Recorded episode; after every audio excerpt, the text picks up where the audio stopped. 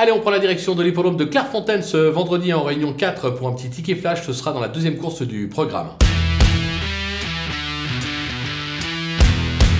Dans cette épreuve, euh, je vous conseille de suivre le numéro 4 qui se nomme euh, Vadirium, euh, qui cherche sa course depuis ses débuts. C'était plutôt pas mal pris en note. le dernier coup, c'est l'entraînement de Freddy Head.